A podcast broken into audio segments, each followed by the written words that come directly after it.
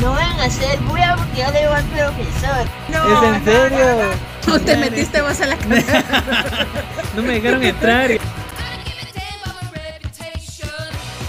curte. Sí.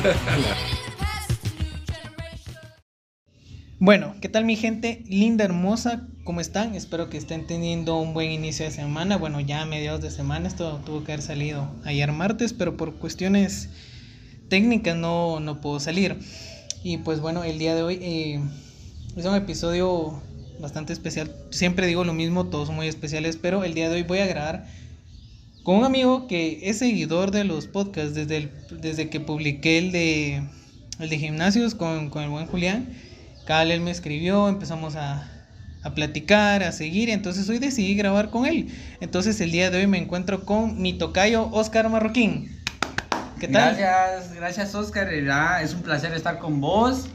Este es la primera vez que yo hago, algo así, la Ajá. verdad, te soy bien honesto. ¿Nervioso o no? Eh, un poquito, vos, porque de es como un examen, no sabes que te van a preguntar y no sabes si, si, si en Sí. verdad tenés la respuesta correcta, va, vos. Ajá. O sea, por eso, va. Pero Ajá. de ahí lo contrario, todo bien, bien. va, vos, Ah. todo bien. Eh, Fíjate, eso es lo que, eso, eso me da risa porque a la mayoría de invitados que, que he tenido, algunos son amigos, también otros que he conocido eh, ya sea en Instagram o algo así, y siempre me dicen, ah, la madre, estoy nervioso, y yo, y créeme, empezamos a, gra- a grabar, se descosen, nos vamos, ¿quién? Puro quién psicólogo, Sí. que mira, ¿cómo te sentís? Igual no sé qué, no sé cuánto. Aquí, ajá. Sí, cabal. Y un pequeño spoiler, eh, no los que no quería dar la noticia más adelante, pero aprovechándolo ahora ahorita, eh, estoy planeando con una amiga, vamos a tener una sección que se llama Doctor Amor. Voy a estar publicando eh, en mis historias y en las de mi amiga que nos cuenten sus anécdotas, les vamos a estar leyendo, obviamente todo va a ser anónimo. Y nuestro consejo, y si es algo chistoso, pues la Yo pienso que vas a tener como que un sinfín de esos, ¿va? o sea, Va a haber vas a tener que partes. seleccionar bien así como que, ah, este sí lo voy a poner, ¿va? Y pues bueno, el día de hoy vamos a estar platicando un poquito de del deporte que es el MMA. Aquí, aquí mi compadre eh, considero que sos experto en, en la materia, que, Mira, que pues, lo practicas. no experto, más conocedor, sí, sí. No me considero experto porque yo pienso que en ese deporte nadie es experto, porque siempre venimos y, y nos mantenemos en, en constante aprendizaje. Eh, yo no puedo venir y, y enseñarle a, a- a- a- alguien Ajá, cosas que yo no sé. claro. Pero tengo que venir e investigar nuevas cosas o aprender nuevas cosas para que ese deporte no venga y, y sea algo muy rutinario. Porque la, la verdad la gente a veces se aburre. Yo, yo, yo participé en clases de boxeo, en clases de artes marciales mixtas, en clases de jiu-jitsu, de judo. Y muchas veces me metía yo para aprender, pero por más que uno viniera y quisiera aprender, la persona no te, no te podía enseñar bien o no tenía ese tacto para enseñarte bien. Eh, actualmente yo, yo estoy entrenando Jiu-Jitsu con un sensei brasileño ¿En serio? que es nacionalidad brasileña, ¿verdad? O sea, sí es como que yo soy, yo aprendí en Brasil, no, o sea, él es brasileño, él aprendió allá, eh, una muy buena persona, la verdad, cuando yo tenía problemas, fue el primero que vino, mira, venite aquí, aquí te ayudo y que no sé qué, fue mi psicólogo, él fue mi psicólogo y el, el ejercicio siempre ha sido como para mí Un- mi terapia. Ajá. Siempre ha sido mi Claro, terapia, claro. vos. Eh, y sí, o sea, yo hasta en, en ese de Jiu-Jitsu yo sigo aprendiendo todo. O sea, no es como que, mira, te puedo pagar para, para ser alguien o subir un, un rango o una, una cinta, ¿verdad? Y yo pienso que eso es lo que eh, yo trato de buscar a la hora de venir y enseñar, ¿verdad? Como te digo, yo no soy experto en este deporte, yo pienso que no hay nadie que sea experto. Ok. Porque... Hay muchas que sí dicen No, ser. Pero si te, considera, si te consideras experto, no deberías de venir y estar practicando o estar entrenando. Ok. ¿Sí? Es como que si... Ah, yo me... Como que si leyeras un libro. Ah, yo, me yo ya leí ese libro. Ajá. Ah, entonces, decime que tiene libro. Ajá. Pero si no me sabes contestar, o sea, entonces no, no venís y pones como que el enfoque a eso, ¿verdad? Claro, para, claro. para saber algo, tienes que venir y estar en constante práctica en el colegio, en, el, en la universidad, estás en constante aprendizaje. Claro, vos. claro. Sí, nunca falta el que diga, sí, yo Ah, soy. mi- mira, más en, este, más en este rollo, más en este Ajá. rollo, o sea, es como que, ah, yo soy aquí, que yo soy, o sea, mano, o sea, lo que a, nos- a nosotros nos identifica a veces como a la gente que pelea, a los buenos peleadores de aquí de Guatemala, lo que los identifica a veces es la, la calidad y la humildad de persona de, que ellos tienen. Ajá, claro. Sí, Sí, yo creo que eso es lo que más te, te caracteriza o lo que te tiene que caracterizar. Exacto, fíjate que yo conozco a, a, a la mayoría. Aquí en Antigua, yo pienso que hasta ahorita la gente me está empezando a conocer, vos, porque Ajá. nunca me dediqué a esto, sí, sí lo practicaba, pero más no lo venía y se lo enseñaba a la gente o siempre me lo tenía como que oculto, eh, porque van a decir, ah, este sabe a este, no se metan, que ese lleno de, lleno de mierda. Que busca pleito. Ajá, dale, dale, vamos, lo Ajá. que la gente dice, vamos. Ajá. Pero eh, en lo que es la capital la gente me conoce mucho, vamos, porque regularmente yo aprendí allá Ajá. y me hice amigo de, mu- de muchas personas y cuando yo empecé a, a tratar de hacer algo aquí en, en Antigua, mi, mi principal idea fue, bueno, entonces que la gente conozca del deporte por alguien que en verdad sabe, ¿verdad? Ajá. Y tuve un. Hice un seminario con mi amigo que se llama Rodrigo Poaki, que es eh, peleador profesional también de MMA. Que desde que él empezó a matar, yo estuvimos como que muy juntos. Ajá. Y ese fue como que el impulso que me dio a mí para venir y decir: Mira, lo llamé, mira, Rodrigo, ¿será que pues nos vamos a poner de acuerdo para poder hacer un seminario aquí en Antigua y que no sé qué? Eh, Mira, el tipo me dijo, mira, claro, entrémosle. Ya había invitado a otros dos amigos que son peleadores profesionales también. Y era como que, ¿pero qué me vas a dar? Ajá. ¿Qué voy a tener yo a cambio? O sea, yo me quedé, bueno, entonces, ¿lo haces por el dinero o lo haces por el amor al deporte? Claro. Claro, siempre va a estar la, la- el, el beneficio de uno, ¿verdad? Claro, Porque claro. Si, si vos servís, vos esperás Algo. un agradecimiento, Ajá. ¿verdad? Y, y ese fue como que el impulso que, que, que me hizo venir y empezar a meter como que más las artes marciales aquí en Antigua, ¿verdad? Eh, gracias a Dios, ese seminario fue un, fue un éxito, la gente que no me conocía ahora, todos saben que, a qué me dedico, ¿verdad? Ajá, Claro, claro. Eh, y sí, o sea, yo por esto digo, o sea, yo que- pienso que en este deporte es un constante aprendizaje, vos. Ok.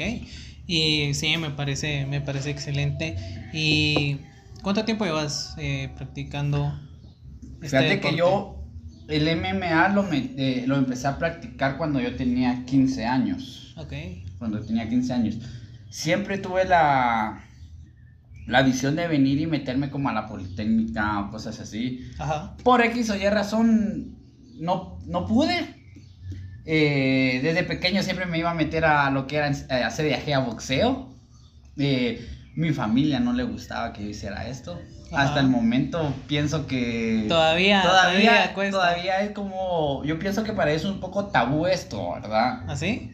Es, es raro porque me dicen, mira que andas, ah". Mi mamá me, da risa porque mi mamá me decía, yo no sé por qué te gusta que te vayan a golpear.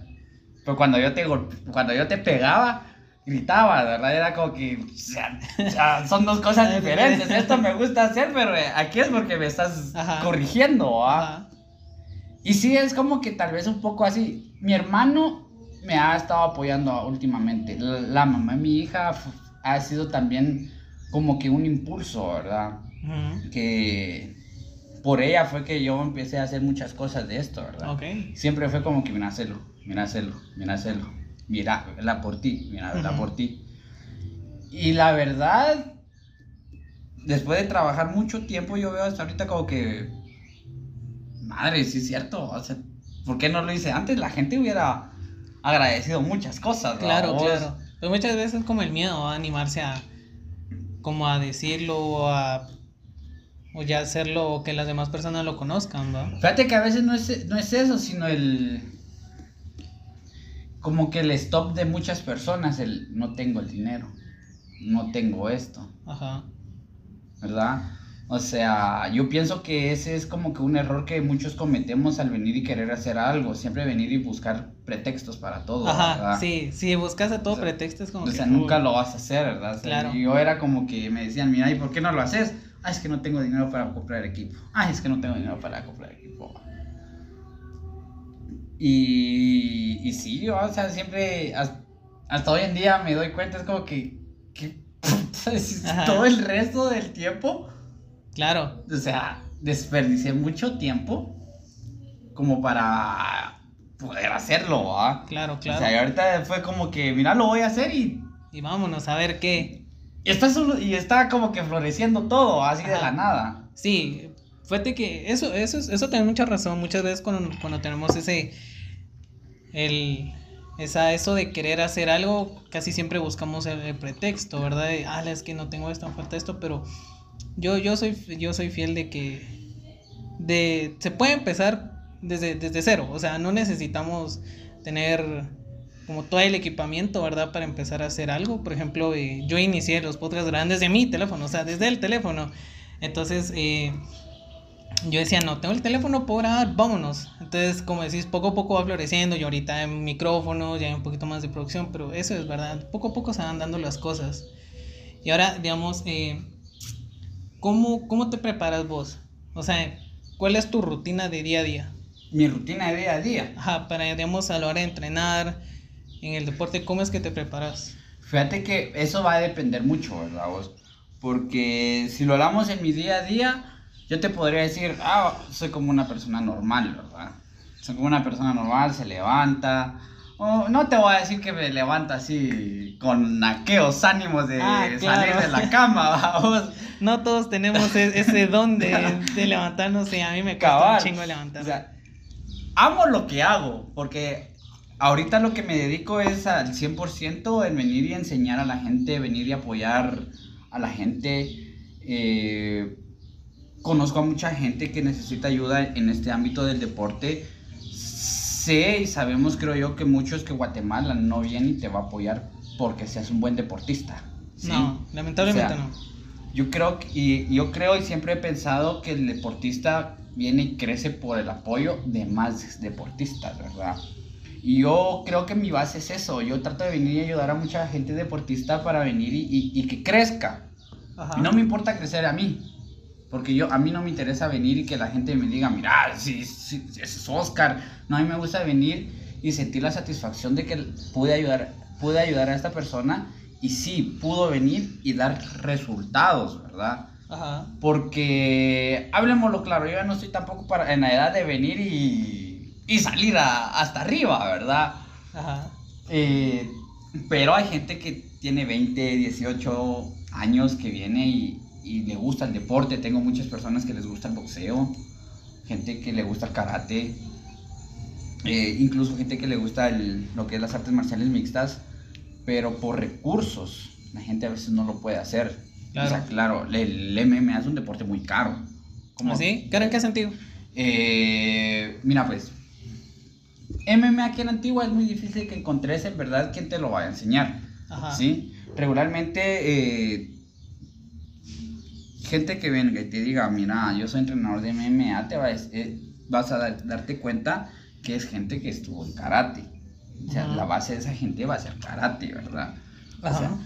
y como que si lo transforman y lo, o lo quieren como que transgiversar, eh, siéndolo MMA. Pero aquí en Antigua es raro. Conozco solo tres personas que en verdad te digo, mira, sí, estas, estas son unos cracks, cracks, aquí en Antigua. Ajá.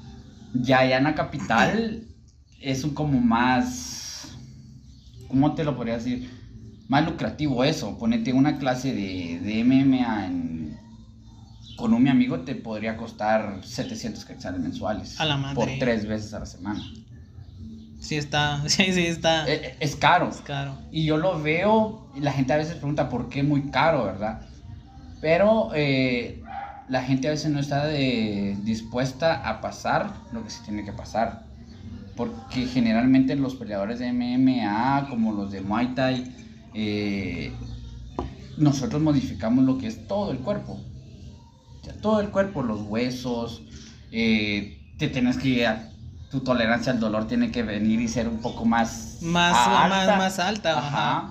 Venir y afinar muchos muchos detalles, ¿verdad? Vos Reflejos. que, todo. ajá, exacto, que mucha gente no está dispuesta. Yo, yo entrenaba a unas personas, a dos chavos, todavía me acuerdo, que, que nos decían, bueno, mucha, es hora de venir y, y que pongan en práctica lo que han hecho. ¿va?". Es como que, profe, pero me va, me va a pegar en la cara y... O sea, eso venís aquí, es- estás pagando y te voy a dar un buen servicio. No Ajá. te voy a venir y mira, Y de te, menteritas. te voy a enseñar Ajá. pero no te voy a venir y te voy a acostumbrar a tu cuerpo a los golpes, ¿verdad? Ajá. Pégame, pero de mentiras. Ajá, exacto, o sea, y, y yo siempre soy de la, cuando hacemos sparrings, vamos, que regularmente yo no soy de que les digo a la gente, mira mucha, hoy vamos a hacer sparring, si yo digo eso, la gente no llega, la gente no llega, o sea, es como que, mira mucha, hoy, te- hoy tenemos reunión, eh, necesito que todos estén a esta hora. Y todos se llegan y es bueno, muchachos, si vinieron todos, bueno, nos ponemos a hacer sparring todos, ¿verdad? Ah, venga. Ahí. Y es que, y es que yo pienso, y este, eso, el sparring es la base de todo peleador, vos. O sea, siempre es la base de todo peleador. Porque si no venís y te expones a esas condiciones o a esos momentos, ¿cómo sabes que estás preparado para venir y, y- y en verdad hacer eso? Muchas veces a mí me ha servido eso- esto en la calle. No, no te estoy diciendo que me iba a, a tronarle el poseo con cualquiera, Ajá. no, sino hasta por defensa personal, ¿verdad? Claro, o sea, claro. el venir y ponerte en una sesión de pelea con un tu amigo, viene y te cambia la, me- la- la mentalidad. Porque en la calle no te van a andar a- diciendo, mira, sabes, o quieres que te dé suavecito, ¿verdad? Ajá, O sea, te voy a dar así, como vos decís, de a mentiras, De mentiras, ajá. Ay, para ver si te duele, ¿no? O sea, tenés que ponerte y, y exponerte a los peores de los casos. Claro. O sea, yo, fíjate que yo leí y hablaba con un mi amigo que me decía, eh, ¿sabes cuáles son las obligaciones y qué es lo que yo vengo y obligo a mi familia a aprender? Yo le digo, ¿cuáles? Fíjate que en mi familia tenemos un lema, me dice, que la natación y la defensa personal es obligatoria en mi, en mi casa. Ok. Yo, ¿por qué? Me dice. Ajá. Y él me decía, porque más de alguna vez vas a estar expuesto al agua. Sí. Y si no sabes nadar, Te quedas. te quedas ahí. Claro. Y la defensa personal, porque no sabes con qué tipo de gente te vas a estar re- relacionando. O sea, independientemente seas hombre y seas mujer, vas a estar expuesto A siempre, siempre a algo que vas a tener que venir y defender lo que sos. Y, es como que, wow, sí, tiene, tiene bastante razón, ¿verdad? Eh, y volviendo a tu pregunta, a cómo me preparo el día a día, me levanto, eh, trato de, de enfocarme en mi día, trato de venir, eh, enfocarme, amo lo que hago, la verdad, porque nunca pensé venir y, y estar haciendo esto, estar haciendo esto, venir y, y enseñándole a la gente a, a defenderse, a venir a pelear. eh, depende de los días, a veces yo, yo vengo y hago mis rutinas para la gente y le digo, miren, mucha, tenemos un- a veces tenemos un grupo y les digo, miren, vamos a hacer esto. Y se los mando. Eh, esa es la rutina diaria. Ya, nuestra rutina para venir y, e ir a competir, ya nosotros eh, tenemos como que somos muy estrictos en ese aspecto, ¿verdad? Porque tenemos que cumplir con un peso y sí o sí tenemos que estar en ese peso, ¿verdad? Eh, yo ahorita te comentaba que tenía, voy a competir el 29 de agosto Ok. y tengo que cumplir con las 145 libras. Ujú. O sea, y, y es por decir, estoy en 150. Es como que necesito cumplir, e- Cumplir, eh, ese peso. Pero digamos, digamos, a la hora de competir con ese, con ese el pesado y todo, o sea, literal, ¿cuánto, cuánto es lo que no te puedes pasar? Digamos, si, si el peso es tanto, ¿cuánto es lo máximo que te puedes pasar? Porque no creo llegar, o no sé si se puede llegar a, a llegar al peso exacto. Me imagino que a veces o es un poquito menos, un poquito más, no sé. Fíjate que sí, sí se puede ¿Ah, estar en, el, en el peso exacto. Ok. Eh, según las reglas, tenemos tolerancia de una libra. Una de más. De una libra de más. Ajá. de una lib- de, de menos, tal vez son 5 libras, ¿sí? Pero ya esas 5 libras ya pesan. Ya influyen Ya muchísimo. influyen mucho. Es demasiado, ¿verdad? O sea, a veces dice, ah, pero es que son, son, son solo 5 libras, ¿verdad? Ajá. O sea, ponete 100 libras en la espalda y te va a poner 5, las vas a sentir. Ajá, claro. ¿verdad? Y aparte un golpe, el golpe va a ser más pesado. Sí, vas a tener que aguantar Ex- más. Exacto, y ponete en un caso, ¿va? vos te pasaste una libra y aquel tiene dos libras, de, dos libras menos, ya, Ya son tres. son tres libras que el otro no tiene. Ajá. Pero siempre, o sea, como te digo, sí, sí se puede dar el peso, pero tenés que mantener una dieta bien estricta. Claro. ¿sí? O sea, yo no tengo que estar tomando azúcar, yo no tengo que estar tomando esto. Para grande. O sea, es como, Ahorita- "Ah, no puedo. Ahorita ir a- no puedo". corriendo de regreso a la casa. Ah, Ajá. Exacto, porque sí influye bastante. Sí influye bastante todo eso, ¿verdad? Hay diet, incluso hay dietas que te sirven para mantener tu peso. O sea, pero venir y que en verdad la cumplas.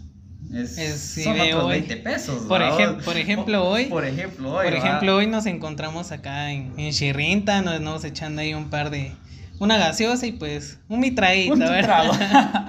y pues, ah, eh, también les quería comentar, aprovechando ahorita este espacio comercial, eh, muchas gracias a Chirrinta que, que ya oficialmente es parte del equipo de Platiquemos un rato.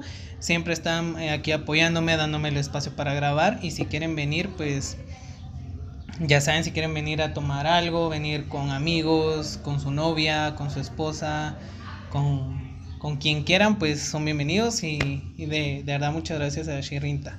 Entonces ya retomando otra vez acá el, el, el tema, sí, yo me imagino que, que mantener una dieta debe ser muy, muy complicado. ¿Y cuál es tu dieta? ¿Cuál es mi dieta? Ajá. Mira, yo tengo que ahorita bajar 10 libras. Mi meta es bajar 10 libras para poder venir y mantener 5 libras libres. Ok. ¿Sí? La dieta que yo mantengo ahorita es en la mañana 4 huevos con 2 yemas, un medio tazón de, de avena, mi agua, porque no nos puede estar faltando el agua nunca. Claro. Nosotros tenemos que estar tomando de 4 a 5 litros de agua. Eh, me voy al gimnasio, entreno a la gente. Regularmente de 11 a de 11 de la mañana a 12 no tengo a- a- eh, alumnos, ¿verdad? Entonces aprovecho a hacer una mi rutina de cardio con pesas para seguir bajando de peso. Después de eso me tomo, me tomo este medio licuado de, de proteína. Espero hasta las 2 de la tarde a almorzar. En el almuerzo lo que como son 5 onzas de, de pechuga de, de pollo con media taza de arroz y un jugo verde. Luego ah, en la tarde eh, puedo venir y tomar lo que es un yogur griego con granola. Eh, eso es de 4 de la tarde a 5. En la noche tengo que venir y...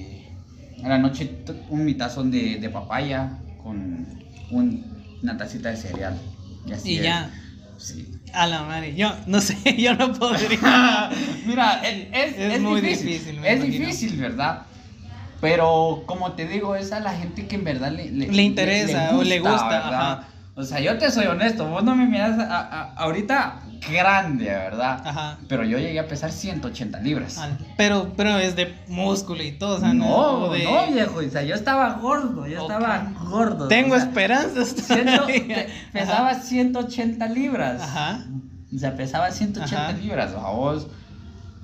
Pero siempre, yo, yo siempre fui como que me gusta el deporte, me gusta el deporte, me gusta el deporte, me gusta el deporte, ¿verdad? En ese aspecto creo yo que fue muy disciplinado en eso de no, no venir y dejar el deporte. Me engordé tal vez por la pandemia, ¿verdad? Que era como que no podemos Sí, salir, no, ah, bueno, voy a comer y me voy a acostar, Yo, yo, yo creo que a todos nos pasó eso, de que, boom, pandemia, está encerrado y pues estar comiendo, estar comiendo. Fue tal, me pasó algo muy curioso. Fui a una, fui a una tienda acá en la antigua a comprar unas playeras, porque vi, ah, que chéveres playeras, me los voy a, me los voy a comprar. Y yo casi siempre, yo me, yo siempre me, o sea, yo siempre he sido gordito así desde, Eh, adelgacé un tiempo, pero Ha sido pachoncito, digamos. sí, ¿no? pachoncito, gordo no, gordo no, porque gordo es solo. Ah, Ok, pachoncito. la, la panza. vos. Y sí, y sí adelgacé un chingo por ahí del, del 17, 18, así. Obviamente uno tenía novia, entonces pues había que adelgazar, ¿va? Pero ahorita con toda la pandemia valió madre, estaba así. Entonces yo siempre me había mantenido en talla M de playeras. Entonces eh, fui a esa tienda y, me, y, y le digo, a la madre, tenés esa, pero tenés M, huele, porque no estoy seguro si todavía me queda la M. Y me dice, a la madre, créeme, han venido un chingo de Mara diciendo que eran M y ahora son L, o que eran L, ahora son XL por la pandemia. Y yo, a la madre, es cierto. Sí, ¿va?". fíjate que a mí me pasó exactamente lo mismo. Porque antes de la pandemia yo siempre he ido al gimnasio, ¿verdad? Siempre he ido al gimnasio. Pero después de la pandemia ya en mi casa me decían, ya se te ven los gordos. Mira, ya se te ve todo. ¿va? y ya no era como que... Incluso uno ya no se siente cómodo con su camisa, ¿va? porque yo me compré la ropa cuando estaba en el gimnasio, ah, ¿va? o sea, era como que talladita, la panza ni se miraba.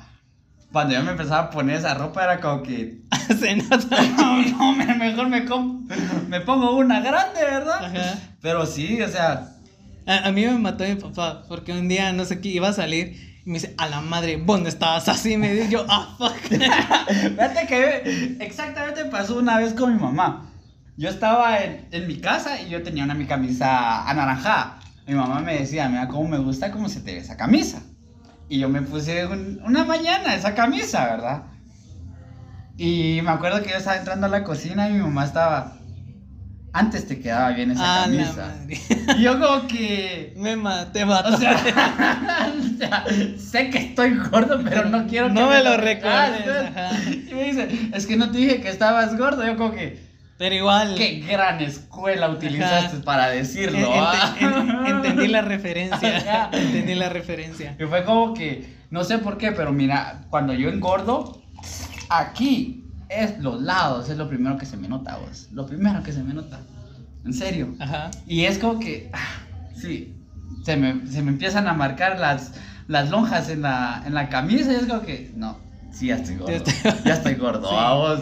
Ajá. Pero sí, pues te digo, o sea, pienso que cada deporte y cada disciplina tiene que, tienes que, tenés que ser muy disciplinado en ese aspecto, dependiendo qué es lo que querrás también, ¿verdad? vos? Porque si lo que, lo que querés solo es venir y, y estar aprendiendo a, a defenderte, a pelear, o X o Y razón, yo pienso que no hay necesidad de venir y tener una dieta estricta, ¿verdad? En lo personal, yo, a mí me gusta venir y, y como que ponerme retos en, en- en esto, ¿verdad? Que digo, bueno, esta pelea es en 145 libras, pero yo estaba en 155. Bueno, entonces quiero bajar 15 libras para venir y tener 5 libras tranquila. Claro. ¿verdad? O sea, porque yo pienso que mantenerte en un peso, eso es lo que cuesta, eso cuesta, ¿verdad? O, o bajas un chingo. O subís O un subir, chingo, un pero chingo. yo prefiero venir y bajar de más, Sí, es mejor. porque si yo digo, bueno, mira, aquel pesa 5 libras más, démosle, ¿va? Claro. Pero a que yo venga y sea yo el que quede mal, es como que, ah, entonces, ¿qué pasó, verdad? O sea, Ajá. ¿dónde está mi compromiso hacia esto, verdad? Pero sí, como te digo, o sea, sí yo quiero, yo pienso que todo va a depender de lo que, de lo que uno busca, ¿verdad? En lo personal a mí me gusta tener siempre, estar, no físico, sino tener mi cuerpo bien, ¿verdad? O sea, que no se note así como mucho o O poco, poco, ¿verdad? sí, no, lo normal, Ajá, por decirlo así. ¿verdad? Me, yo creo que ni normal, porque yo, a mí me decían, mira, vos no sos una persona normal. Yo, ¿Cómo así? ¿qué onda? O sea, me estás diciendo trabado. No, no, vos no sos una persona normal, me decía. Porque vos sos una de las personas que viene y entrena. Y viene y se dedica en eso. Las personas normales no hacen eso. En parte, tienes razón. Sí. Me dice, ¿quién, quién en su sano juicio se va a quitar comidas al día? Sí, la verdad es que sí.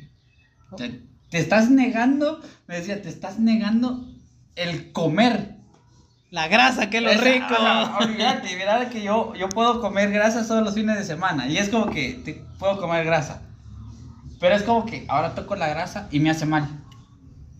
Sí, porque quiere que no ya acostumbraste tu cuerpo a, Exacto. Exacto. a tener dosis pequeñas de grasa. ¿va? Ajá. Pero sí, es como que. Bueno, entonces. Pero sí, imagino que de vez en cuando sí te das tu. Sí, pecas, por decirlo así. Fíjate que sí, pero me cuesta vos. ¿Ah, Me sí? cuesta, sí, porque siempre está como que el miedo. ¿Y si me pongo mal? Mm, ¿Y si me exacto. enfermo? Claro, claro. O sea, si me enfermo, ¿qué significaría? No ir a trabajar. No hacer ejercicio. Perder un poco la condición. ¿no? Exacto. Sí, porque quiero no, el, el ponerte mal o cualquier enfermedad siempre va a venir y va a estar degradando tu, tu cuerpo. Sí, no solo de salud, y también tu cuerpo, mentalidad, todo. Así es. Fíjate que decías algo curioso al principio. Que tu mamá te decía, o sea, ¿cuál es ese gusto de andar que te peguen?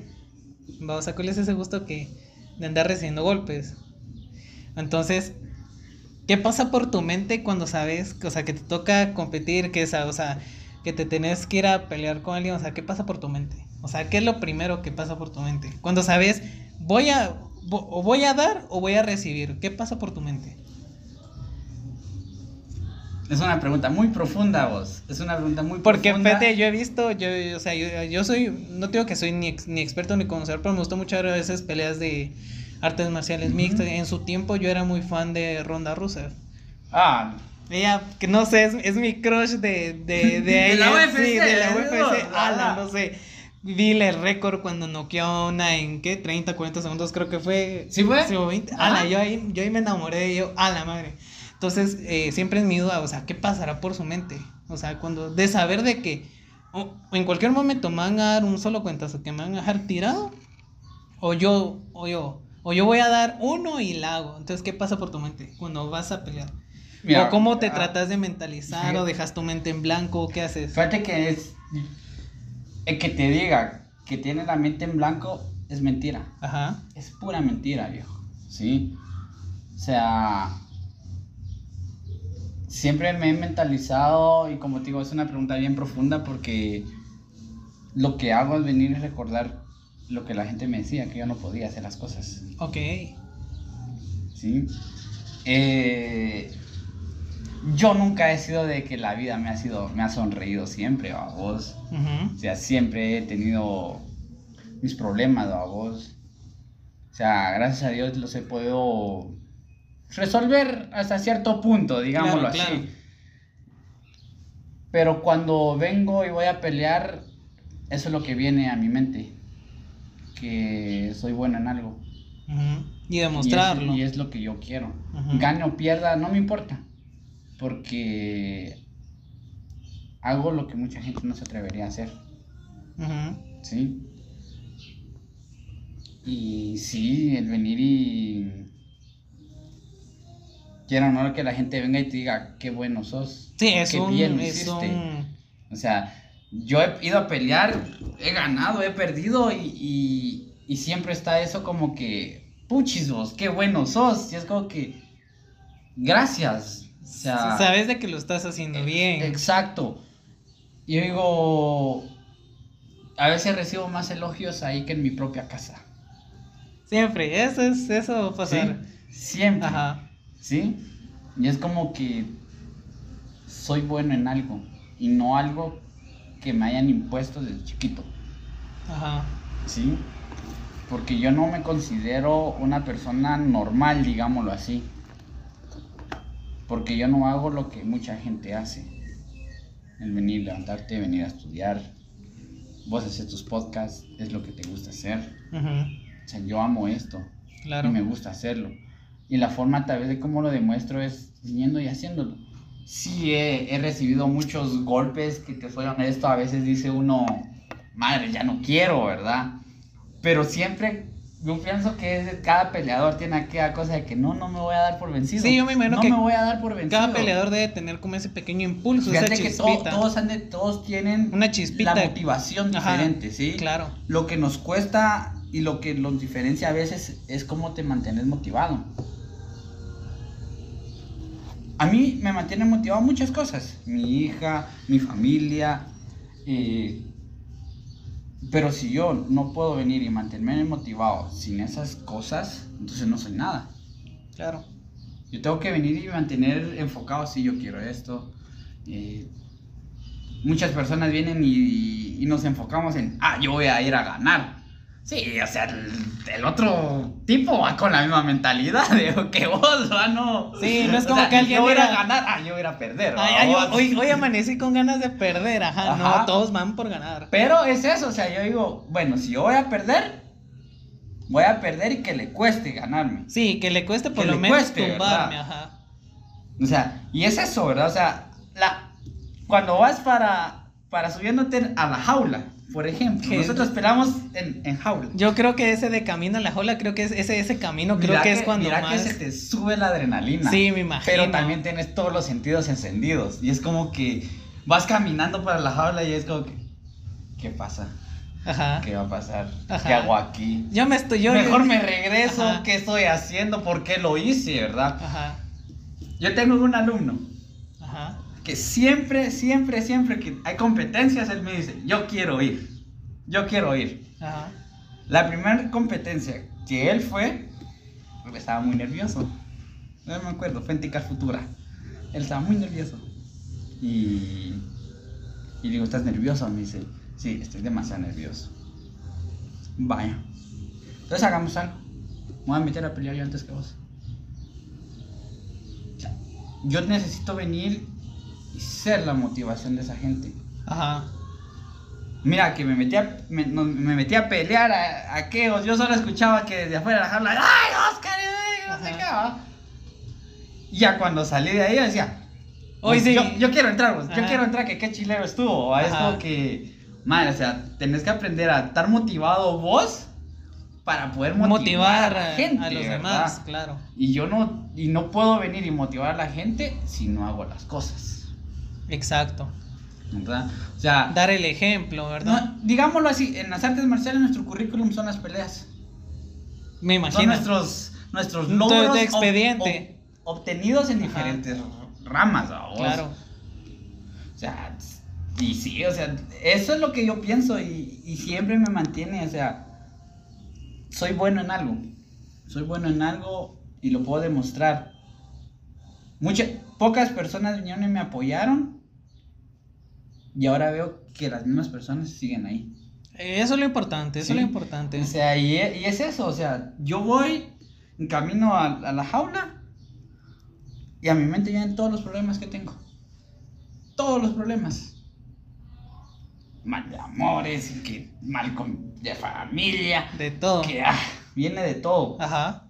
Y, y tal vez eso es lo que hace que se te eleve hasta más la adrenalina. Ya dentro de esos problemas se olvidaron. Salís y salís como que sí, Como, como nuevo. como nuevo. Ajá. nuevo. Fíjate que yo, cuando yo empecé a entrenar Jiu-Jitsu, te, te decía, yo, yo empecé con un montón de problemas. Yo buscaba cómo venir y, y limpiar mi mente. ¿Sí? O sea, yo creo que muchos lo que buscan es a veces un placebo. Un placebo de venir y, y dejar los problemas un rato, ¿verdad? Sí, un ratito de salir de tu realidad. Exacto. Claro. Y yo me daba cuenta que lo que hace mucha gente va a venir y irse a parrandear, irse a chupar. Claro. Y Eh, yo, no es la manera, no, no es la manera de salir de tus problemas definitivamente. Los problemas van a estar ahí, Siempre. siempre, ¿sí? O sea, si no venís y te tratás vos mismo, de, de nada va a servir. Claro. Yo, yo, yo empecé a ir a, a Jiu-Jitsu. Yo me acuerdo que yo me, yo me llevaba a mi hija a Jiu-Jitsu. Eh, era las 9 de la noche. Era las 9 de la noche. Yo caminaba desde Jocotenango para el panorama a recibir A mis clases de Jiu-Jitsu con mi hija en, en los hombros, a vos. Y. Te soy honesto, no tenía el suficiente dinero como para pagar esas clases. No tenía suficiente dinero para venir y pagar mis clases de jiu-jitsu. Y pagué mis dos, mis dos mensualidades de un solo y le dije, mira, yo quiero entrenar, yo quiero venir y, y- y ocupar mi mente en algo sano, en algo sano. Claro. ¿Sí? Este... El sensei no sabía nada de Nada. mi vida. Con el tiempo fue como que, mira, Oscar, ¿qué tenés? Tú, vos tenés algo diferente, me decía. Yo como que, no, yo estoy bien. No. Y hay algo particular en, en ese deporte que yo ahora como entrenador lo puedo percibir y es lo que él me decía. cuando un, tu alumno viene y está mal, uno lo percibe. Como sea, no lo sé vos, en serio. Pero uno percibe como cuando la gente está muy cargada, cuando necesita venir y decirte algo, ¿verdad? Y él, él, mi sensei pasó como tres semanas. Mira, Oscar, ¿qué tenés? Mira, Oscar, ¿qué pasó? Tu rendimiento bajó. Mira que ya no te enfocaste mucho en esto. Ajá. Y ya no fue como que yo empecé, yo llegaba a entrenar y como que, mira, ya no venís a entrenar. ¿Qué está pasando? Ah, vení, hablemos, me decía. Hablábamos y todo. Como psicólogo, puro psicólogo, mi, mi, mi entrenador. Eh, cuando empezábamos, eh, él me decía, mira, vas a entrenar hoy conmigo. Vas a entrenar hoy conmigo. Y nos poníamos a, a rolar ¿va? ahí en el tatami y todo. Y quiero no sentís como que ese apego a esa gente, a esa persona Claro. que viene y está dando lo mejor de él a vos. Ajá. Y era automático. Me acuerdo que una noche me dijo, mira, entrenemos, entrenamos los dos juntos. Eh, mi nena estaba, estaba jugando con la nena de él. Ajá. Y terminamos de entrenar y solo me abrazó. Solo me abrazó y me dice, tus problemas aquí se olvidan. Por eso es que venís aquí. Yo como que, güey, ¿por qué lo sabes? Yo nunca te dije nada, y solo vi amiga, güey, ah, le dijiste Ajá. algo, en mi, en mi mente. Y de la nada empecé a, empezamos a hablar y todo. Y no te voy a decir que no lloré, vamos, No, porque claro. cuando yo empecé a decirle era como que... A sacarlo, Madre, o a sea, sacar el diablo, sí, ajá. a sacar todo. Y desde ese entonces, mira que yo, yo, yo sigo entrenando con él. Y es lo que yo trato de venir y enseñar a veces a la gente, ¿verdad? O sea, uno necesita a veces un escape. Un escape en esta vida a veces de los problemas. Y mucha gente que yo entreno, yo me pongo en sus zapatos y yo lo veo, sí, esa gente tiene problemas. Tiene algo. Tiene algo, ¿verdad? O sea, y fue por la razón que yo vine y empecé a apoyar a muchos deportistas aquí en, en Jocotenango y aquí en Antigua, ¿verdad? No teniendo la posibilidad económica de venir y, y pagar un psicólogo o venir y buscar ayuda. Claro. Este, porque muchas veces, seamos honestos, la, la vergüenza es la que nos hace venir y no buscarnos y no buscar ayuda. Eso, eso es muy cierto. Tal vez como la pena de ay, ¿qué van a decir? Es- Exacto. Sí, y yo, y yo trato de enfocarme en, en, esto del MMA, en los deportes, el venir y que, que la gente vea que puede venir y, y salir de sus problemas por una buena vía. Claro, y claro. tratar de ofre- ofrecerles un futuro. ¿Sí? O sea, ahorita nos vamos, el 25 de septiembre, primero Dios, nos vamos a ir a México. Ah, sí, sí, a me México, comentabas, qué bonito. Nos vamos a México y es como que la gente viene y dice, el profe nos está ayudando. Ajá. O sea, me- un chavo me escribió, mire, profe, ¿usted cómo ayuda a esa gente? Bueno, yo no sé, le digo. No, sé cómo chingados le hago, pero yo estoy ahí y ellos me Sí. ven como que apoyo y yo... Ahí dándole Yo ahí mejor. sigo, yo ahí sigo, Ajá. ¿verdad? Porque quiero venir y ponerles a veces a la gente un sueño. Ok. Sí.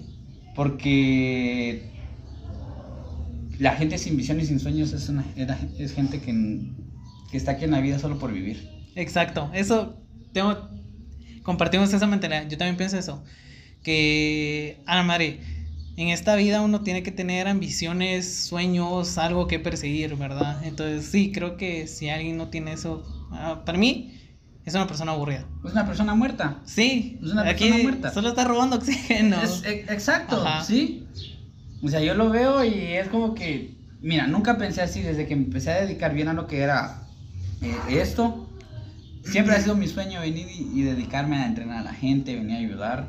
Nunca pensé que iba a ser en este ámbito. Ajá. Nunca lo pensé. ¿Sí?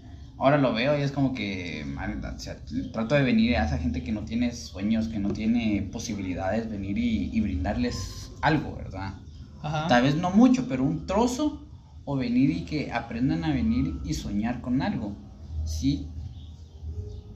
Hay un, hay un niño que entrena conmigo Ajá. y él me dice, mire, profe, yo quiero, yo quiero ser como ellos. Que no tenían nada y ahora lo tienen todo. Y yo se lo digo, entonces dedícate y esforzate por eso. Ajá.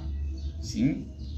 Porque él me dice, mira, profe, yo, tra yo a veces estoy aburrido en el trabajo o no me gusta esto. Pero le digo, o sea, tu trabajo viene y te suple muchas cosas. Claro. Sí, te suple muchas cosas.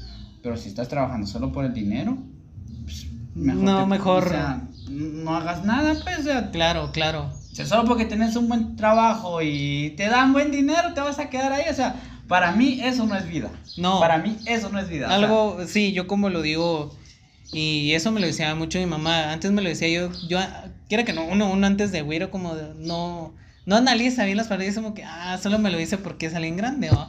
Pero ella siempre me decía de, si vas a hacer algo, trabajar algo, hacelo porque te gusta. O sea, que jamás, obviamente, obviamente el dinero pues, es importante, ¿verdad? Uno tiene que subsistir de cierta manera, pero el- que tu principal motivo es porque te gusta. Que, que lo que te levante todas las mañanas es algo que te apasiona hacer. Y es muy cierto. Yo tengo amigos que, que tienen buen trabajo, que ganan buen dinero, pero dicen, mano, yo solo me levanto por el dinero, o sea, por el sueldo voy de malas. Y yo, a la madre, o sea, en, en cuestión así, qué aburrido. Y no es lo mismo de decir, a la madre, hoy voy a ir a trabajar, qué nivel, ¿verdad? Y, y no tener eh, como principal objetivo el dinero. Porque quiera que no, el dinero, pues, Hay que ser realista. En esta vida necesitas dinero para Se hacer muchas cosas. Para sí. suplirte tus necesidades. para ¿sí? subsistir. Pero puedes hacerlo a tu forma. claro, Tal vez no vas a venir y, y vas a tener un montón, un montón. pero vas a ser feliz. Exacto. Como, eh, como esta escritora J.K. Rowling de Harry Potter, Ajá. ella dice de ella, pues es una persona pues, millonaria, o sea, todo lo que hizo, pero la mayoría ella lo dona y solo se queda con lo necesario para vivir. Y dice, yo solo tengo esto porque es lo justo. Y como, y, y como decís, obviamente es importante, pero creo que es más grande la satisfacción de que es, haces algo que te gustas y poco a poco lo demás viene. Exacto. Sí, fíjate que yo siempre me hago la misma pregunta. A veces en las noches o en la mañana, yo últimamente me paro en, eh, me paro en mi cuarto y me miro al espejo. Y me pregunto, si mañana muero, ¿qué, qué me hubiera gustado hacer? Claro, claro. Y, y a veces pienso, si hubiera tenido ese trabajo, lo hubiera, me hubiera, hubiera renunciado, me hubiera dedicado a lo que hago. O sea, es como que yo te digo, si vos murieras mañana, ¿qué dejarías de hacer vos? Ajá. Te apuesto que no venís y vas al trabajo. No, que todo el mundo haría lo que le gusta. Exacto, O lo que siempre quiso a derecho. exacto. Y yo no sé por qué la gente a veces no, no lo hace, ¿verdad? O sea, estamos en un mundo donde la- a la gente le importa más el dinero. Sí. ¿sí? Que como uno como persona, a veces uno dice, mira, el amor propio. Tu amor propio empieza desde que en verdad empiezas a decir, hacer lo que te gusta, Claro. ¿verdad? Y sí, o sea, ah, mira, este, este, este mundo del- de, las, de las artes marciales es muy duro, vos. Es duro, duro, duro. ¿Y cómo, cómo fue tu primera pelea? La primera, Ah, la que te acordes, ¿cómo fue? Mira, me acuerdo que fue con un salvador, contra un salvadoreño. ¿Cuántos años tenías? Tenía que, creo que acababa de cumplir los 18. Ajá. Porque no dejan competir a menores de edad. ¿Ah, ¿En serio? Ajá. Ah, ok. Por situaciones de que tenés que cuidarlos y Sí. un, un mal golpe. Golpe. O sea, creo que no quisiera, si vos tuvieras, fueras un organizador de peleas, no quisieras un menor de edad. sí, un, sí, porque es un problema ya legal. es problema, problema legal, ¿verdad? Claro. La, la primera pelea fue con un salvadoreño. Era boxeador el tipo. No me acuerdo.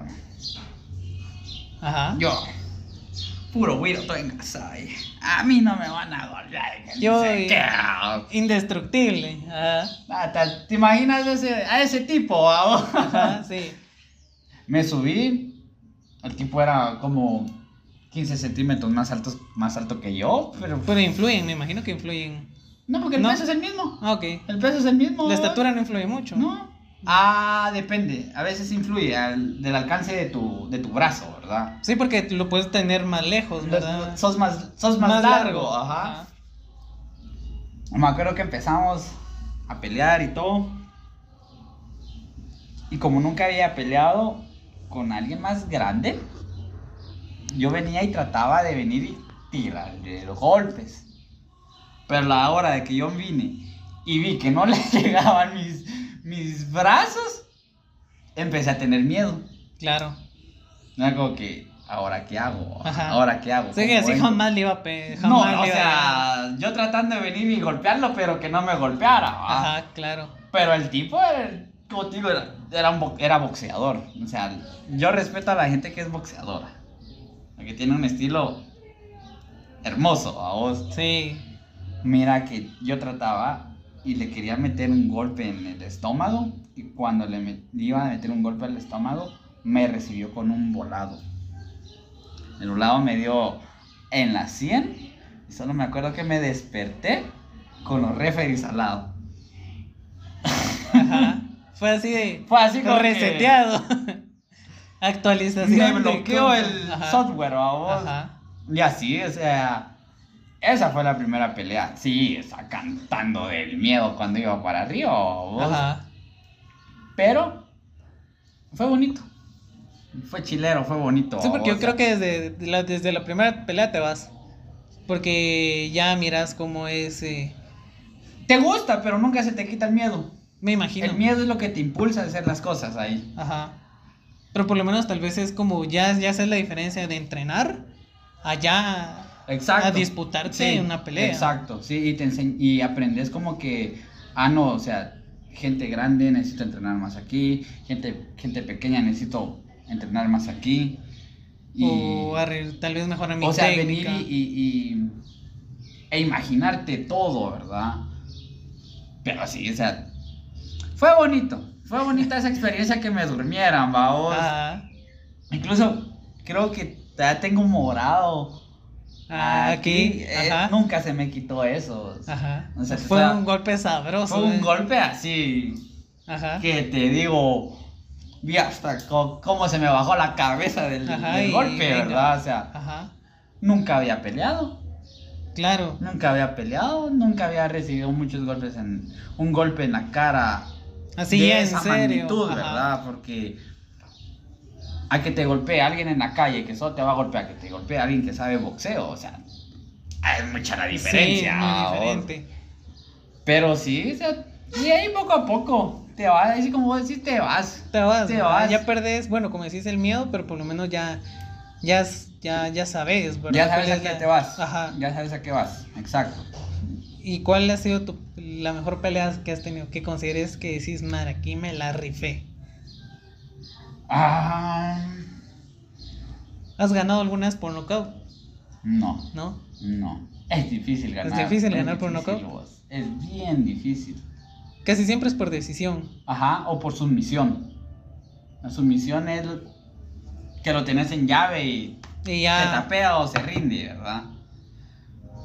La mejor. Ah, yo creo que tenía como 19, 20 años. Fue como la tercera pelea que tuve. Ajá. Eh, fue con uno de aquí de la capital. Igual, los eventos eran ahí en, el, en Tica Futura. Me acuerdo que el tipo andaba. Tipo, igual. O sea, vos, en- vos vas a ver y todos con la cara así como que de malos, ¿va? Vos. Y yo, yo creo que eso también influye, ¿va? O sea, tenés que. Falta no tenés que- que, demostrarle a la otra persona Aparte que que tenés. sí, ¿no? ¿Será? Sí, no. Porque si en vos sirve el juego psicológico, ya perdiste. Ajá. Porque se meten en tu cabeza. En tu cabeza, claro. Vos puedes venir y ser la persona más tranquila que venís y te están viendo y te están maltratando, pero si estás tranquilo, o sea, Pela. pela. Ajá. Ajá. Va, ese día yo me acuerdo que entró a la jaula. El referido dijo que nos separáramos y que empezáramos a pelear. Y ahí estaba el Oscar ahí engasado tirando sus golpes al aire, vamos, porque siempre he sido como que no me toques la cara, ¿va? Siempre he sido como que. Mero, en ese en que me toquen Ajá. la cara, vamos. Y. Me metió una patada. El tipo me metió una patada en la cara. La nariz me empezó a A sangrar sangrar como que si me hubieran abi- abierto un chorro vos. Y, y cuando vi la sangre, la adrenalina se, se te Empezó sube, a fluir, Se te sube. Y es como que yo me acuerdo que la, la patada estaba tirado y el tipo lo tenía encima ¿va? de darme en la Pero- cara. No, sé- no sé ni cómo, ¿va? o sea, lo volteé, lo empujé y me paré. A la hora que me paré, el tipo me tiró un golpe y le agarré el brazo. A la hora que le agarré el brazo venía el otro golpe y a la hora que me tiró el otro golpe me dio en la cara. Pero yo iba cayendo. Pero nunca le solté el brazo al tipo. Ajá. A la hora que íbamos para abajo los dos, me acuerdo que lo agarré en, en una, eh, en una barra de, de brazo. Ajá. Y le hice. Y el tipo cayendo, iba ya tapeando. Iba Ajá. rendido. Hay algo que. ¡Wow! En un momento de. Fue así como que. Todo en milisegundos. Ajá. Sí. Sí, porque imagino que ahí tenés que tomar decisiones en, En bomba. en bomba, ajá. Ahí o- en bomba o te somatan o miras cómo te zafas. Ajá. A Ajá. la madre. Me imagino que sí. Fue Así como he, he ganado, he perdido, pero también me han hecho lata, o sea, me han dislocado el hombro. Ujú. Este. El codo derecho lo tengo malo. O sea, es, es duro, a vos, es duro. ¿Y cómo es el proceso de recuperación después de cada pelea? O sea, Fíjate que va a depender mucho del, del daño cometido a vos. Porque, por ejemplo, ese día que a mí me lesionaron el hombro, por la adrenalina no sentí que el hombro lo tenía dislocado. claro. Solo, solo miraba que, que mi brazo parecía papel y el hombro como por aquí. Yo lo miraba y estaba horrible.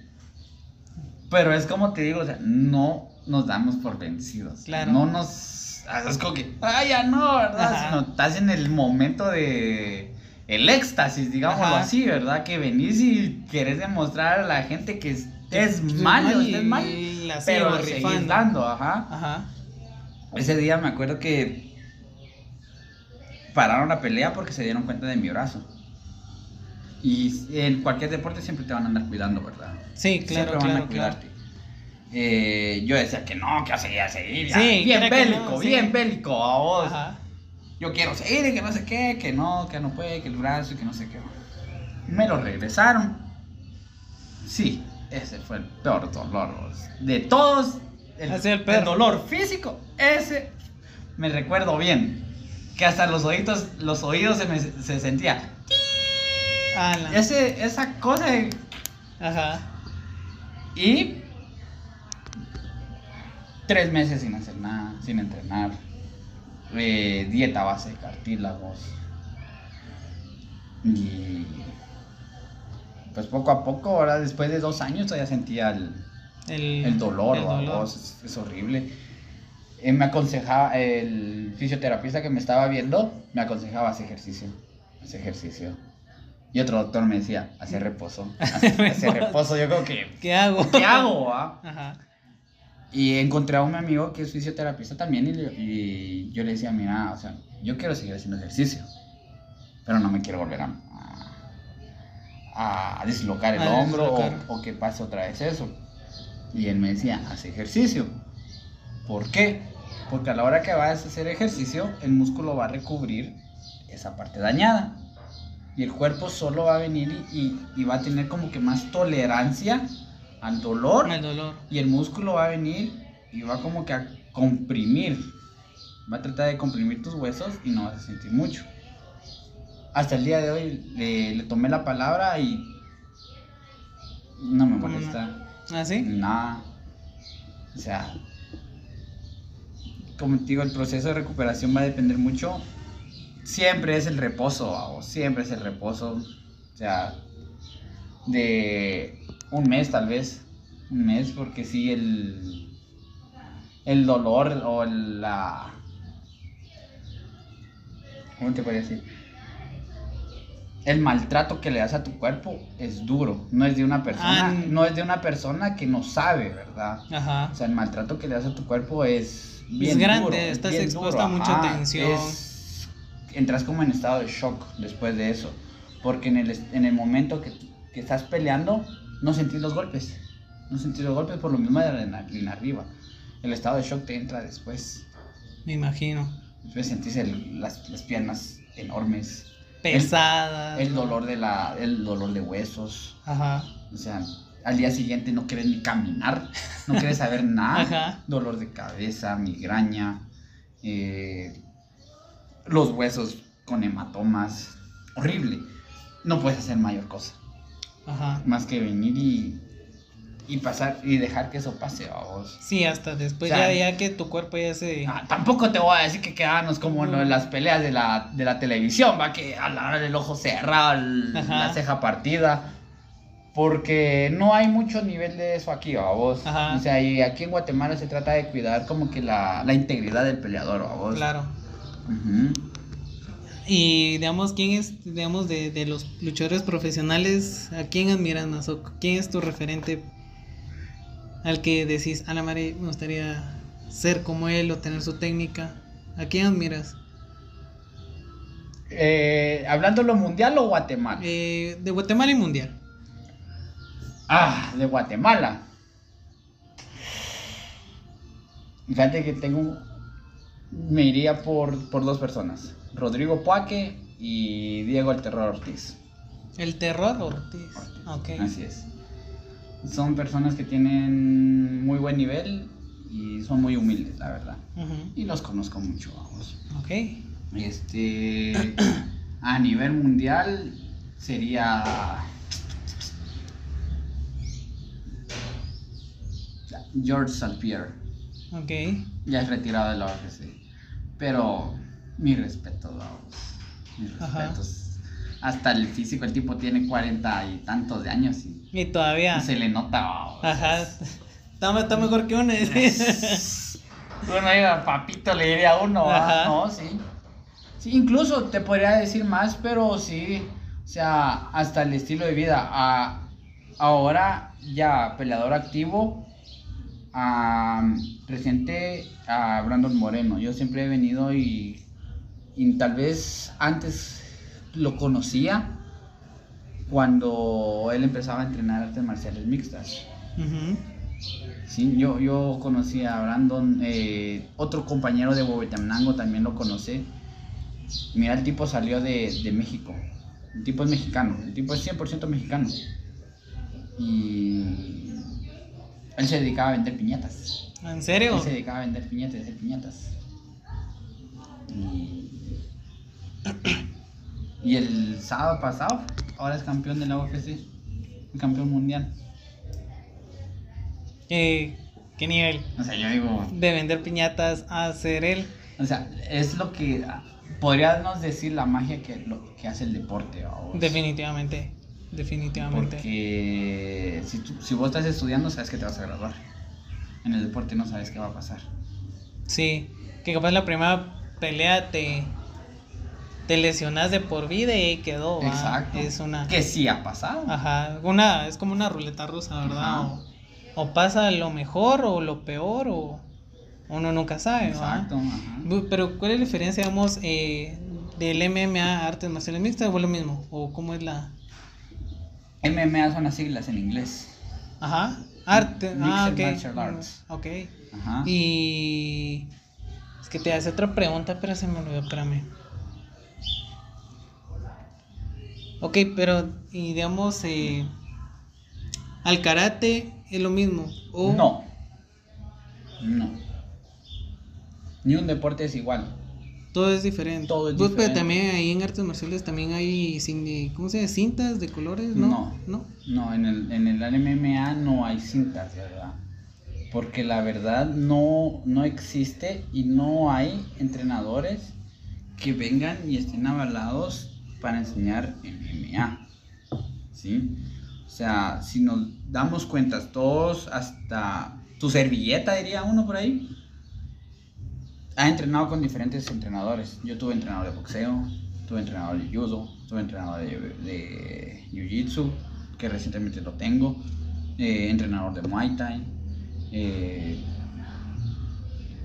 eh, entrenador de preparador físico, o sea, yo tal vez me considero como entrenador, tal vez la gente nos se considera o nos consideramos entrenadores de artes marciales mixtas porque sabemos De todo, de todo un poco.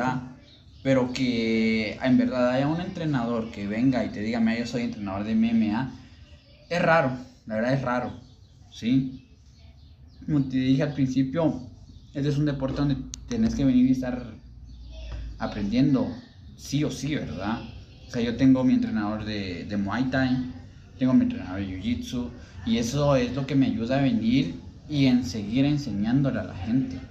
Tal vez no soy experto en, en una base o en un estilo de pelea, pero traigo las bases que pueden De venir y servir. Ya, ya con las bases yo puedo venir y optar ya por, digamos, por el estilo que yo quiero que ellos tengan. Porque cada, cada academia, cada escuela de artes marciales mixtas se identifica por un estilo y por cómo pelea la- las personas. Y eso es lo que a veces uno busca, ¿verdad? O sea, yo miro a los, a los peleadores profesionales de aquí de Guatemala y es lo mismo, o sea, su entrenador de boxeo, su preparador físico, su entrenador de jiu-jitsu. Es cierto, siempre tienen a uno, siempre tienen a uno, ¿verdad? Que los ayuda a venir y a unir todo eso. Sí, es cierto. No, algo te iba a preguntar, ahorita me acordé. ¿Te acuerdas cuando fue la pelea de este Conor McGregor contra. ¿Cómo se llama el boxeador? Se Floyd. Mayweather. Ajá, contra Floyd Mayweather. Ajá. O sea, el box también entra en MMA, ¿verdad? Sí, Pero, ¿qué opinas de esa pelea? ¿Qué, ¿Cuál es tu punto de vista? O sea, porque, quiera que no, o sea, Conor McGregor es de la UFC y Floyd Mayweather era de puramente boxeo, box. Ajá. Mira, yo, lo, yo te voy a ser honesto, y yo lo veo así. Es la forma en cómo ellos pueden hacer fácil dinero. ¿Será? Porque otra cosa vas a pelear con el mejor del mundo, Solo por. Solo por dinero, Ajá. por ego, por venir y demostrar que sos alguien. Eso sí, le aguantó al campeón mundial de boxeo todo eso, rounds, siendo de artes marciales mixtas. Siento porque, bueno, yo cuando vi la pelea, yo siento que, ok, en las artes marciales mixtas usas todo tu cuerpo. Ajá. Usas tanto como patadas, eh, codo creo que también puedes usar. A cambio el box es meramente rifártela a los puños. Exacto. Entonces yo, yo siento que de esa manera se limitó la capacidad que tenía Conor McGregor. Fíjate que eso es así. ¿O no? Eso Sí, es- me es- que siempre sí, es sí. así. Yo, yo soy de la idea de que yo soy peleador de MMA y si yo me voy a meter con un boxeador, ¿qué voy a esperar? Que me resete. Porque son personas especializadas en boxeo. O sea, yo, yo podría pelear con un boxeador y yo sé que le voy a ganar.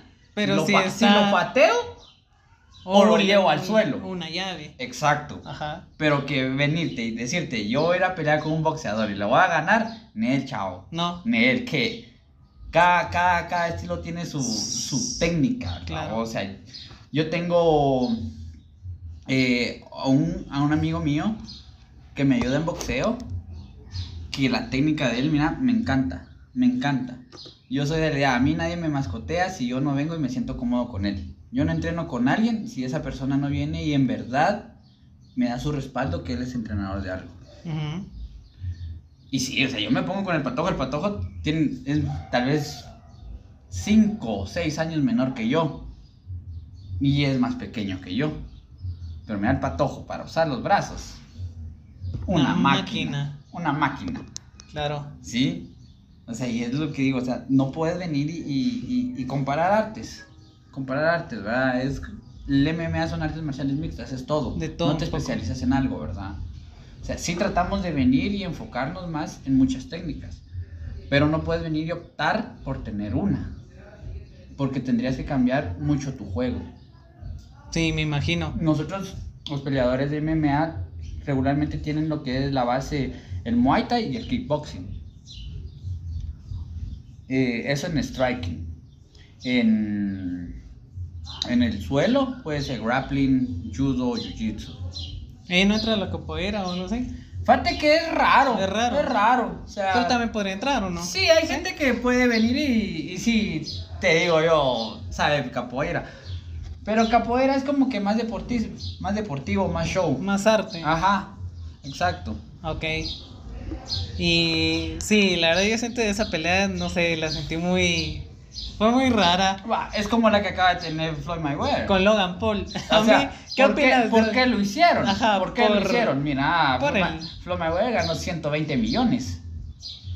Ajá. Y yo digo, o sea, mira, a vos te dicen, mira, te van a partir tu madre por, por 2 millones de, de quetzales. Démosle. Partime Sí. todo, toda la madre, vamos. Y si querés, espérame un mes, me recupero Pero me das 2 millones y me la vuelves a partir. Ajá. O sea, es, es show. Todo eso es show. Ajá. Sea, es como la, la gente viene y, y se le facilita hacer dinero. ¿Sí? Que lo hagan porque venir y. y, y por Demostrar deporte. algo es muy raro. Eh, no, Ah, bueno. no, no creo. O la que fue a principios de año de Neto Bray tres Otra cosa, o sea, Ajá. ¿por qué lo vas a hacer? O sea, ¿por dinero? Claro. Ajá. ¿Por dinero o alimentar tu ego? O hacer, no sé, o sea, no sé qué. los videos de Neto la- que entrenando, que. O sea, No duró ni un, ni un round. Y es lo que te digo, a veces Ajá. mucha en este en este ámbito mucha gente que su video, que que su que el equipo bien, Ah, mamón, que el más así. caro, y- Y uno dice, madre, qué mamón, vos. Pero a la hora de los cuentazos, pues No. vale tu vale lo caro de tu equipo, Me- eso me recordaba porque Cal lo estaba viendo con mi papá. ¿no? Y esa pelea va a estar. No va a estar buena, pero por lo menos va a estar entretenida. A ver qué, qué ofrecen cada uno. Y le decía, preparemos algo de comer. Cuando vi, suspendieron. Yo, ¿qué onda? O sea, ya. tap- Ya calmaron. Aquí está la comida, ya terminó. Y así, no, hombre, hagamos algo de comer. No, pero mira, a la madre no duró ni uno, va. Entonces, a la madre esa pelea también. Va, y eso es lo que te digo, o sea, ahí te das cuenta hasta cómo sirve la tolerancia al dolor. Al dolor. ¿Y cómo, Sí. pero cómo entrenas para tolerar dolor? O solo venga a recibir Sí. y así. Pero primero que empezás por niveles. Fíjate que sí. Primero, como te digo, para prepararte para como tolerar el dolor, venimos y te exponemos a un sparring. Con alguien que tenga el mismo nivel que vos. Claro. Obvio, obvio. No vas a poner a alguien Ya experto, avanzado ajá. A un principiante. Ah, un golpe que, que regularmente hace- me preguntaste que, que si habían cintas Ajá. en MMA. No, nos- eh, en MMA lo catalogamos por principiante, medio y avanzado. Ok. Ajá. Eh, no vas a poner una, como te decía, no vas a poner una avanzada con un principiante Sí, porque sabes lo que lo un va, lo va a resetear. Sí. O sea, la idea es poner dos principiantes y que en verdad se demuestren Se rifen. que, sí- que se rifen. Ajá. Ajá. Y sabes que el golpe va a ser lo mismo. Ajá, se van a dar Y es poco a poco, ¿verdad? O sea, yo, como te decía, yo era bien... Cobarde, bien, ajá. bien cobarde al recibir a la cara. Ajá. ¿Por qué? Por lo mismo, porque siempre me lloraba la nariz. Ajá. Siempre. Pero era porque siempre lo veía a que me dieran en la cara. Después dije, no, o sea, tengo que acostumbrarme a venir y a recibir en la cara. Claro, porque si no, siempre va a estar ese. Ese miedo, Ese y, miedo. y esa cosa de me va a doler. Ajá. Me va a doler. Poco a poco que me estuvieran dando en la cara, miraba la nariz sangrando. Pero ya era poco, poca la sangre que me salía. Y después como que el hueso, toda la Mm, cara. creo que se- se tu te mismo endurece, cuerpo se- Ajá, se viene y se se acostumbra, acostumbra. al golpe, ¿verdad? Como en las patadas, nosotros pateamos con la, con la parte de la tibia o la espinilla. Ala, yo he visto, yo he visto videos de que supone te dan la patada y el otro la bloquea y cómo se le. Ala, no sé. Ala, eso es muy impactante ver. Y eso, ese proceso es el más duro. El endurecer, Endurecer esa, tu- esa parte, esa de la- parte. del cuerpo. ¿Cuánto tiempo te lleva? Bueno, mi, Va a depender, va a depender, del- mucho. pero Va a depender mucho. ¿La media? Ah, unos dos meses. Pero de estarte exponiendo a. Fíjate que no exponiendo, sino veni- lo que, lo que pasa a la hora de venir y endurecer la, la tibia o la espinilla es que en, la en el hueso de la tibia se hacen microfracturas. Y es por eso que a veces duele o a veces está morada la, la- la tibia. Ajá. Y lo que hace el cuerpo es calcificar eso y volverlo tipo callo. A veces mucha gente dice, hay que matar el nervio, ¿va? Matas el nervio no vas a sentir No hace nada, ni nada. vas a sentir la pata, ¿va? Claro. Lo que pasa es que endureces el hueso. Ajá. Es lo mismo cuando te quebras. O sea, si te partís el, el hueso, solito el cuerpo Pero va a va. venir rege- regenerando y haciéndolo duro, ¿verdad? Lo mismo pasa con esa parte. ¿Es doloroso? Sí, es doloroso, la Ajá. verdad. Porque es un proceso de. de dos meses, tres meses, va a depender mucho de cuánto, cuánto toleres, ¿verdad? El dolor en, en esa parte. Eh, yo pasé como dos días con, con fiebre cuando empecé ya a darle duro al, al proceso. Ajá. Y es como que, ¿Qué, qué está pasando? ¿qué está pasando, va? Y es, es lo mismo, va, como tenés que modificar el cuerpo. O sea, todo tu cuerpo tenés que venir y, y acostumbrarlo a los golpes. Claro. O sea, hasta con las llaves, o sea, tenés que venir y saber cuál es el límite de tu cuerpo. Porque tengo un amigo que me decía, mira, todos pueden hacer una llave.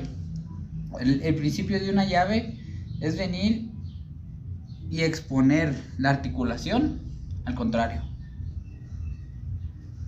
Tiene lógica, ¿verdad? Que lo puedas aplicar son otros 20 pesos. ¿no? Ya es, ya, ya es avaricia. Ya, ya, ya. Ajá. A la madre sí. Pero digamos, no sé si alguna vez o has visto, ¿qué es peor? Que te noqueen así de un golpe con el puño o de una patada. Creo que es yo, a lo que he visto, porque yo he visto así como tops de los noqueos de patada. Madre, eso sí es una. Ah, pues que mira qué nivel estás hablando también. Pero digamos, o sea, pero ya que lo has practicado, ¿qué, qué es peor? Que te noqueen ya sea con un puño o de una patada. Yo, yo creo que es de la Ah. patada, ¿no? igual, vos. ¿Será? Igual. Es que yo no, yo sé, Porque ya, ya, te- yo- ya estando en el, en el momento, no, Ajá. no estás. es que yo creo que suponete la patada, creo que lleva más inercia. Porque ya sea, no, ya sé si, no sé si ya sea la patada de, de bajado, de lado, no sé, yo creo que lleva Va- más inercia, o no sé. Depende, depende del tipo de patada, ajá. Depende del tipo de patada. Pero. mm, Yo, yo creo que es por la patada de lo que fíjate que yo pienso que es más con el brazo, ¿Sí? que es más con el puño. Porque entra más rápido y entra y es más preciso. Tal vez, sí, bueno, tal vez sí, porque tal vez la patada tienes que buscar como Tienes que momento. buscar el, el punto exacto, ¿verdad? Ajá, A cambio, el puño ya sabes De dónde- dónde, dónde va a ir y a dónde lo quieres conectar. ajá. Yo- y la patada va como que, bueno, aquí a la suerte. Que, que caiga donde tenga que caer. Ajá. Ok, ok. Pues nada, gracias por estar acá. Fue una plática muy, muy interesante. Me halló una hora y no sentí, no sentí el tiempo. Antes de, antes de terminar, ¿cuál es el mensaje que les quieres dar a las personas que nos escuchan? Tal vez coincidimos con alguien que quiera practicar, que le llama la atención o qué, qué mensaje le das. que si... No, que busquen, que tengan visión y sueños. Que tengan visión y sueños y que si quieren hacer algo, que lo hagan. Porque siempre va a haber gente que, que te va a decir o te va a criticar por las cosas que, que haces. Pero nadie es igual, todos somos únicos. Y que... Sí, eso. Que Que, se animen. con- que, que se animen, ¿va? Si- Si quieren entrenar, pues que entrenen. Pero que todo sea con visión a algo. Ok, Que todo sea con visión a algo y con, y con una meta. me parece muy bien. Para terminar, ¿cuáles son tus redes sociales? ¿En dónde podemos encontrar? En, en Facebook me pueden encontrar como Oscar Marroquín. La C es una K mayúscula. Os, K mayúscula, AR Marroquín. Eh, en Instagram me pueden encontrar como Oscar Mezcal. Ok, sí. Pues nada, gracias por estar acá, por tu tiempo, por haber compartido esta plática muy, muy interesante, me gustó muchísimo. Y nada, gente, ya saben, espero que, espero que les haya gustado, espero que estén teniendo una excelente semana. Eh, a mí me pueden encontrar en Instagram, en Instagram como Oscar-R. Si quieren algún tema, que hablemos algo, pues me lo pueden escribir y los vamos a estar ahí mencionando. Si quieren venir a Shinrinta, eh, para los que son de Guatemala o aquí en la antigua Guatemala, ellos están ubicados en la séptima avenida norte, número 16 de aquí en la antigua Guatemala. Y nada, los estaremos, eh, los estaré visitando, los estaré molestando, estarán escuchando de mí la próxima semana. Así que nos vemos. Bye.